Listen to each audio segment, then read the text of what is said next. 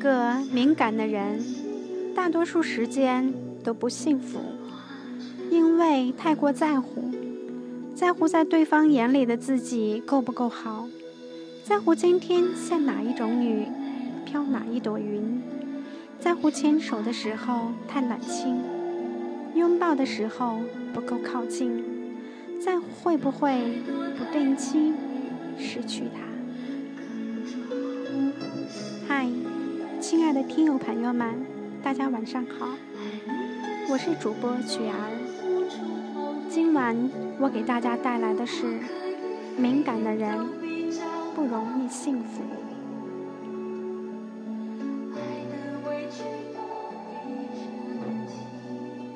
在一段爱情里，你喜欢有他在的空气，没他在的想念。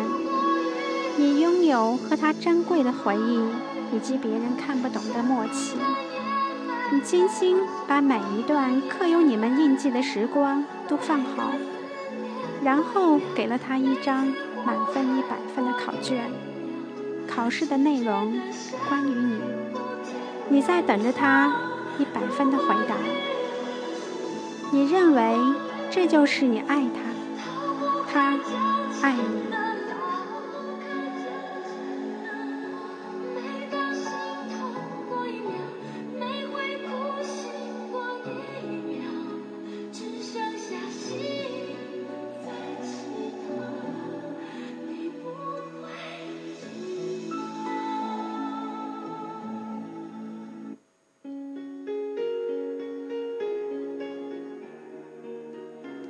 就跟多疑小姐一样，她说：“我最需要的是一个人需要我。”多疑小姐小时候的梦想是当明星，后来有人说她长得像校门口卖麻辣烫的阿姨，从此她就打消了这个念头。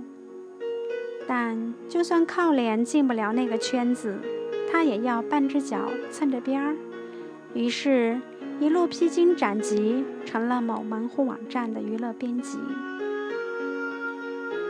朝九晚五和不定期高密度加班是他生活的主轴。在他工作第一周，坚持每天七点起床化妆，晚上加班到十点，头发散乱，眼线花掉之后，他就开启了自暴自弃模式。以至于有好几次，我去他们公司楼下约他喝咖啡，都恍惚看见了当年学校门口卖麻辣烫的阿姨。好了，不损他了，他也有值得我点赞的地方。他有严重的洁癖，每次在我家吃完饭，他都边看电视边手贱地擦一晚上茶几，对工作认真负责。每次遇到有明星出车祸、自杀等突发事件，他的工位永远能最快听见键盘声，并且不管是不是凌晨三点，大喇叭的性格怎么损他都不会生气。不然我手机上也不可能保留那么多，如果他参加扮丑大赛绝对是冠军的照片。当然，最令我惊叹的是。赶在我们所有朋友的步调之前，找到了一个男朋友。他们在一个明星的私人生日会上认识，对方是某宣传公司的策划总监。大概是借着酒劲儿，看对方都特别顺眼，于是两人互换微信，敲好第二天的约会，这桩喜事就成了。坠入爱河的多疑小姐特别可怕，她对自己的皮肤没有自信，于是常常二十四小时带妆。对方说不喜欢胖姑娘，于是天天在家里拿着俩小哑铃，跟着电视上的郑多燕跳减肥操。男朋友不在身边的时候，手机就成了情人。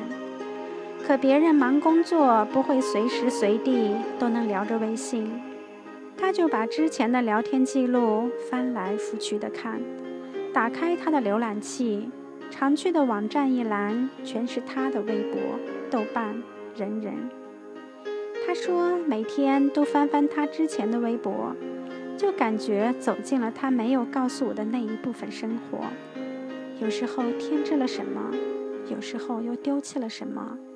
总之，我心里特别的满足。可惜好景不长，他们在一起才一个月，他就上我这儿来诉苦了。男朋友因为工作需要，经常跟一些美女在一起。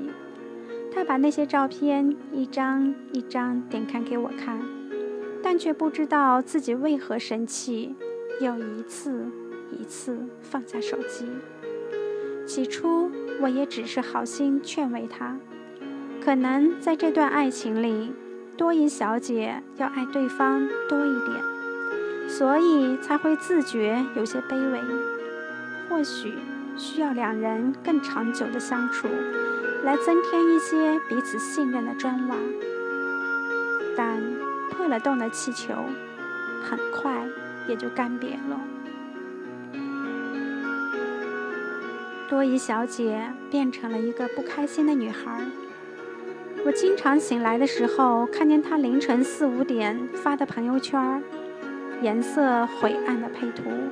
一段失落的文字，他说：“他一出差，他就睡不好，没收到对方的晚安短信，就感觉自己身体的每个细胞都在抗议，辗转就是一夜。每当他提到他的前女友，他就会觉得对方还忘不了过去，于是就变得焦虑。他只要看见他的微博上有一些女生。”给他留一些“你好帅”之类的花痴评论，他就恨不得回复十句“关你屁事儿”。他每每多关注一个女生，他就会把那个女生的微博全部翻一遍，似乎想去找一个自己不愿相信的答案，但始终都找不到。在第三次把网站上的新闻链接弄错之后，主编。给了他三天的假期，让他好好反省和休息。他躺在床上，男生发来的微信他也不回。等到电话打来的时候，他脑袋一热，问了他一句：“你到底喜不喜欢我？”对方当然错愕。在这之后，他说自己病了。很严重，希望马上看到他。最后，男生来了，但是看见精神抖擞的多疑小姐，表情变冷了。他们的爱情也冷。们是多久分手的？我不知道。有一次在 KTV。从不巧卖的多疑小姐，竟然一个人坐在点歌器前，一口气连唱十几首歌。我跟几个朋友看着她那声嘶力竭的样子，也不忍打扰。直到唱到梁静茹的《可惜不是你》时，我就分不清他是在唱歌，还是在哭了。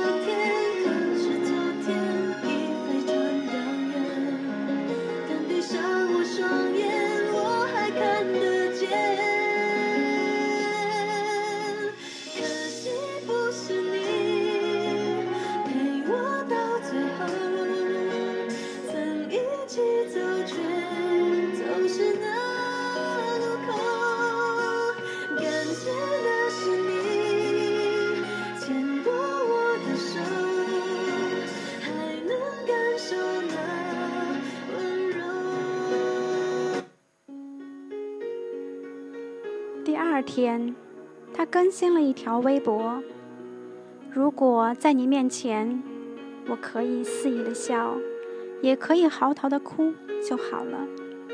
如果你说我们一起住吧，我想见你的时候就见得到就好了。我真羡慕那些可以蛮横争吵又等着别人来哄的人，羡慕那些在爱情里高傲的像个女王的人，想走进你全部的生活。如果那不离我这么远就好了。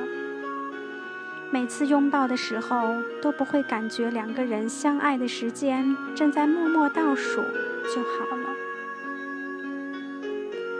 后来通过朋友旁敲侧击的询问过，那个男生其实是个很好的人，很清楚自己要什么，做事果敢，梦想很大。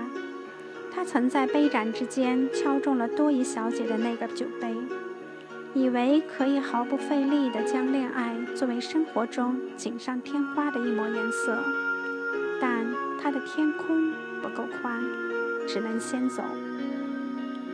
你时常因为对方没有及时回短信、接电话，没有记住你的喜好，没有跟你解释清楚那些莫名其妙的人而生气。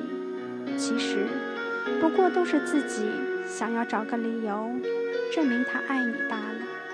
你很需要他，你为他做了很多改变，你把自己的心腾了一大块空位给他。你花在爱里的气力可能不比别人少，只是你的要求太多，最后就亲手为你一直苦苦追求的回应画上一个不甘心的句号。你源源不断的猜疑你们的感情，在一次又一次证明里让对方失去了信心。其实。每一只纷争都不会喜欢扯着线头给他羁绊的人。一个敏感的人，大多数时间都不幸福，因为太过在乎，在乎在对方眼里的自己够不够好，在乎今天下哪一种雨，飘哪一朵云，在乎牵手的时候太冷清，拥抱的时候不够靠近。在乎会不会不定期的失去他？爱情里没有那么多的充分必要条件。你需要一个人，并不代表他也这么需要你。你拼了命的想念他，也换不来他不间断的短信和电话。把爱的人当成你的所有，把你当成他的一部分，比较没有那么容易失望吧。一段理智的爱情是两个人的时候有彼此，一个人的时候有自己。同是年轻人的我们，不可能有饱和的时间让爱来消遣。两个人腻在一起，终究没办法给未来生活买单。当他不在你身边的时候，你可以更努力的工作，多看书，听歌，种花。你细心照料属于自己的这片森林，好在下一次相遇的时候，会发现彼此都变得越来越好。直到两个人在别人眼里看来都发着光的，那这段爱情就是最好的爱情了。前几天多依小姐给我发了张截图，是之前分手后她发的那条微博。男生在下面留了句评论，上面说道：“你当初问我到底喜不喜欢你，我没回答的原因，是因为所有问问题的人，他们心里其实都有了自己的答案。既然决定雨天出门，何必去思考需不需要带伞？既然决定要走哪条路？”何必去打听要走多久？电影里的轰轰烈烈的爱情都会以漆黑的片尾做终结。现实生活中，唯有那种沉默、淡然的陪伴与扶持，最是刻骨铭心，以至于不论结果的好坏，都能使你成熟的迈向下一段人生。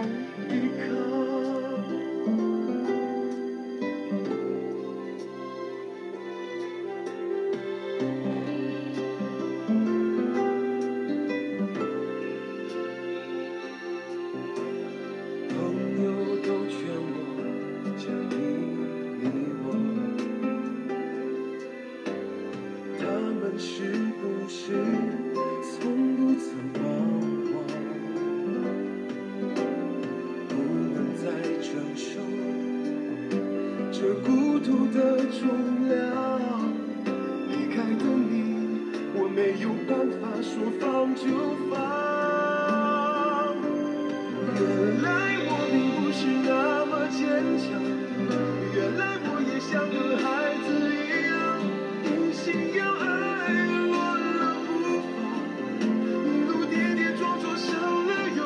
原来我并不是那么坚强，我是疯了才敢面。